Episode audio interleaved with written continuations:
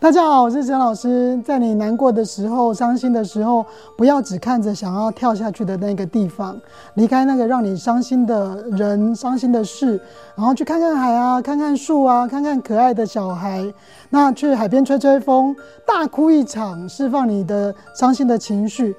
呃，人生一定会有过不去的时候，那总有方法可以活下来，有值得我们可以留下来的原因。各位观众朋友，大家好，我是联合报医药记者舒玉。生命教育的议题其实涵盖的范围非常的广泛，除了生与死之外，还有包含人的尊严。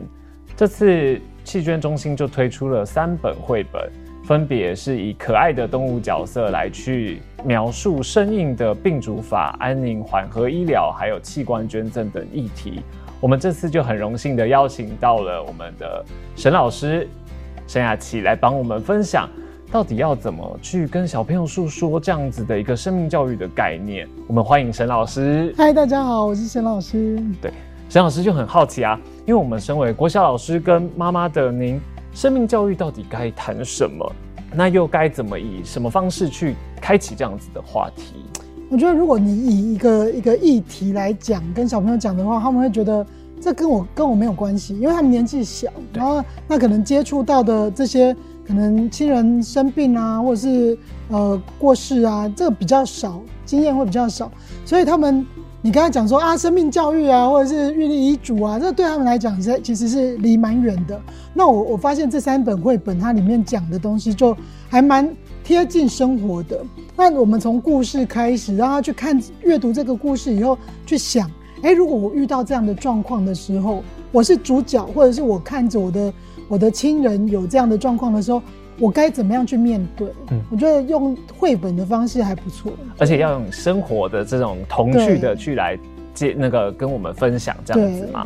对，那想来问一下，说我们那个沈老师看完这三本绘本啊，会不会有让您印象深刻的角色或者是故事可以跟我们分享吗？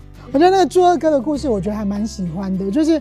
呃，他我我觉得跟跟我还蛮像的，就是可能平常很自由自在的，一直在可能就是在过生活，好啊，他想要想要去看什么，他就去一直在旅行啊，一直在在完成人生中的一些呃愿望目标，啊，没想到有一天就生病了。那生病的时候要怎么办呢？要怎么去接受自己生病？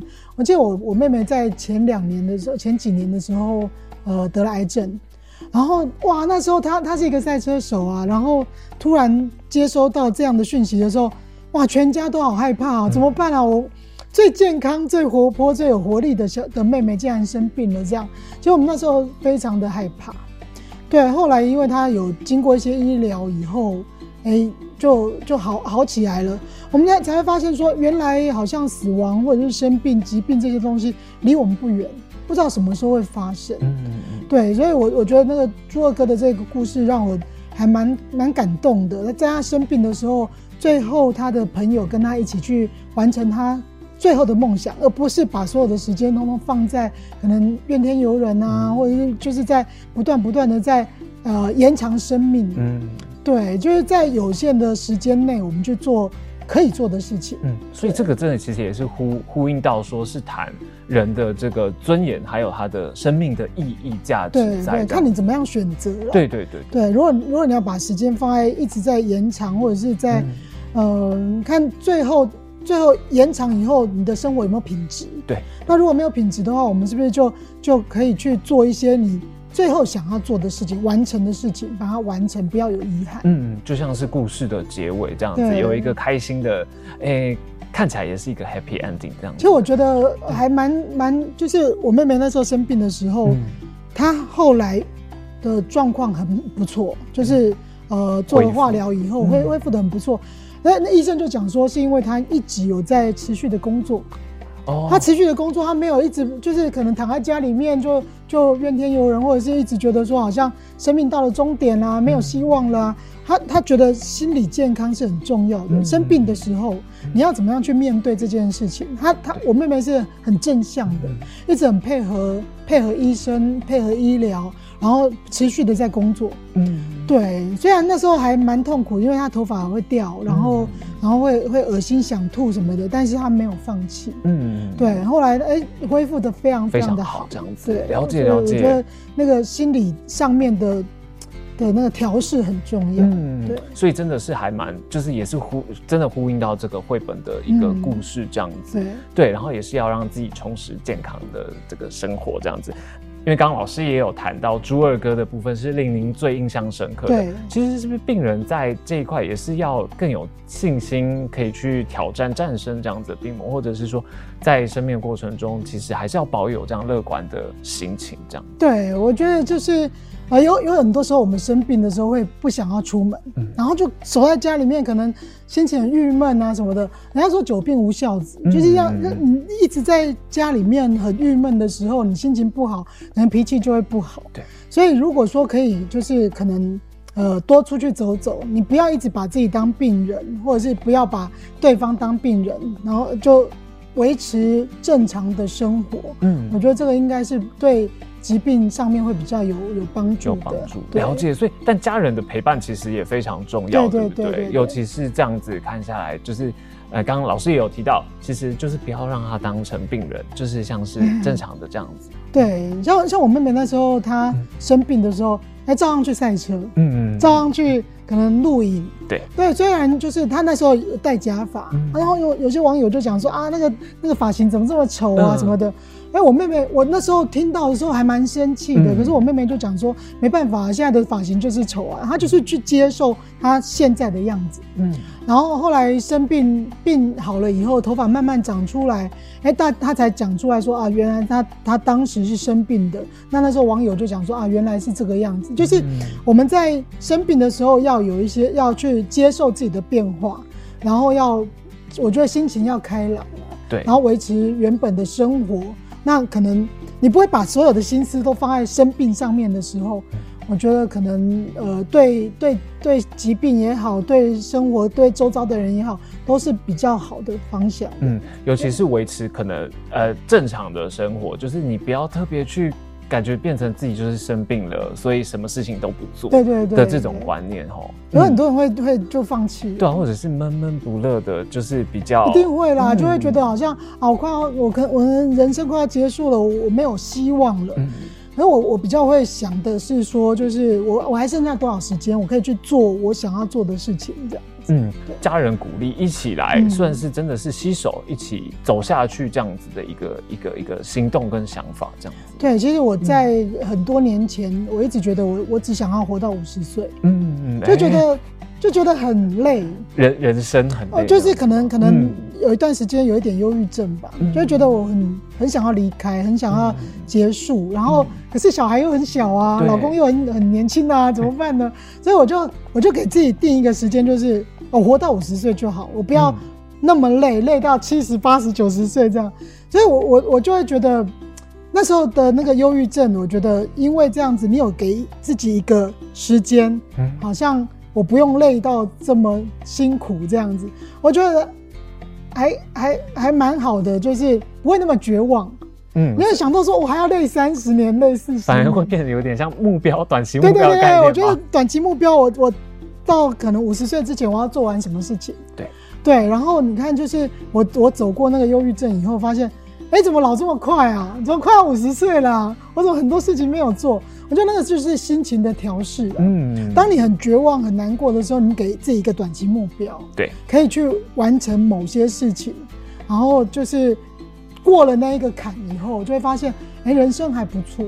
真的就像猪二哥的故事一样，对，他也是原本就是很。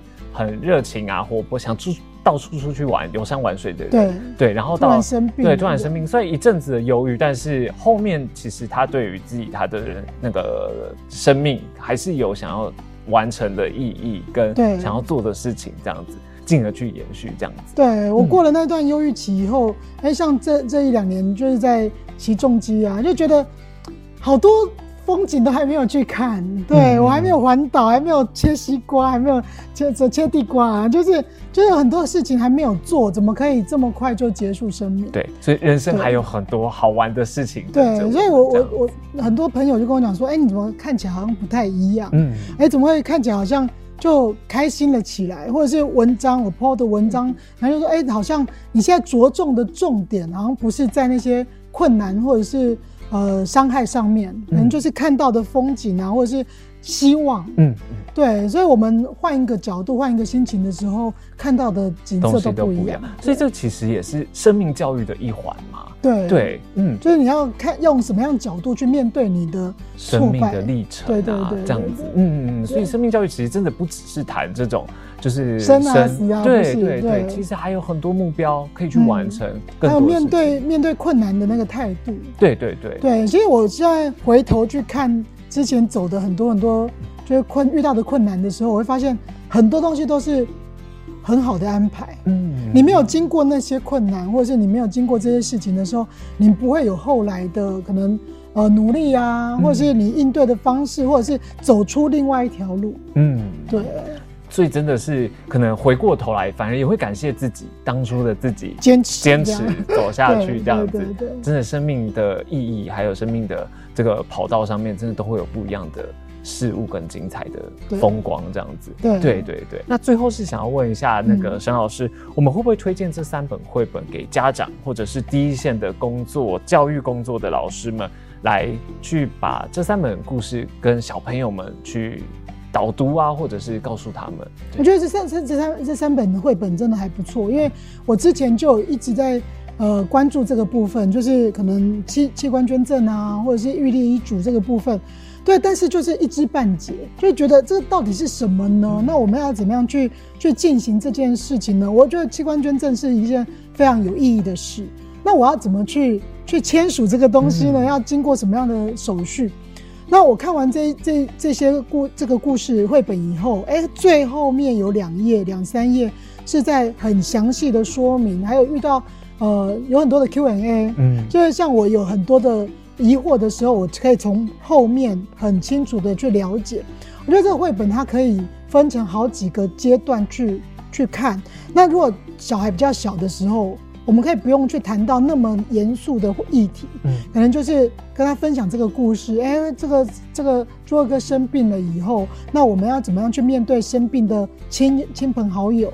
那我们要怎么样去去帮助他，或者是照顾他、陪伴他？这样，我觉得就是年纪小的时候可以可以就是好像听故事，嗯，可是年纪大一点，像我是教高年级的孩子，我们就会带一些哎，就是解释后面他呃可能带到的。就是安宁，嗯，安宁照顾的部，呃，安宁缓和的部分，嗯、对，这个是什么东西呢？嗯、为什么要要这样做？是放弃医疗吗？嗯、不是，就是可能已经已经到了末期了，已经没有办法去延长生命的时候，我们可以有另外一种选择。嗯，我觉得高年高年级一点的部分是可以做这样，对，可以再带入一点比较医疗的一个。方向跟议题这样子，对对对。而且听沈老师这样讲，其实大人们在读的时候，其实也能收到还蛮多的知识，这样。对，就是其实我一直很想要了解，但是我我不知道从哪些方面。然后你看，你去看看很多的呃，可能网页或者是资料的时候，就很生硬。没错。第一条、第二条、第三条，就看起来就很。对，很无趣，很难去接近。对对对，嗯、但是你从这些绘本以后，你去了解这个故事，哎，就可以从故事里面很清楚知道这是什么什么事情。嗯，对，要怎么样去做？嗯嗯，而且后面的这个就是条列，然后你先看完了这个故事，可爱的这个动物角色这样子，然后你后面会想更了解，进一步了解。对我，我也觉得说，如果家里面有有人生病，可能长辈啊，或者是亲朋好友生病的时候。我们不知道怎么去跟小孩解释，嗯，那那可以透过这样的绘本，可以让孩孩子去阅读故事以后，去大概了解，再来说明。我觉得会有很呃比较缓和的方式，用比较缓和的方式让孩子了解，嗯，用自己身边的故事去来了解，这样子，嗯，所以真的是推荐大人、大小朋友都应该来读一读。可能阅读的那个深度是不一样，嗯嗯嗯，就是靠阶段阶段性的去去谈论这样子。好，我们今天很谢谢那个有着侠女风范的沈老师沈雅琪来跟我们分享以教育面。来去描述生命教育的意义。我们再次谢谢沈老师，谢谢你，谢谢，也谢谢观众朋友。我们下次再见，拜拜。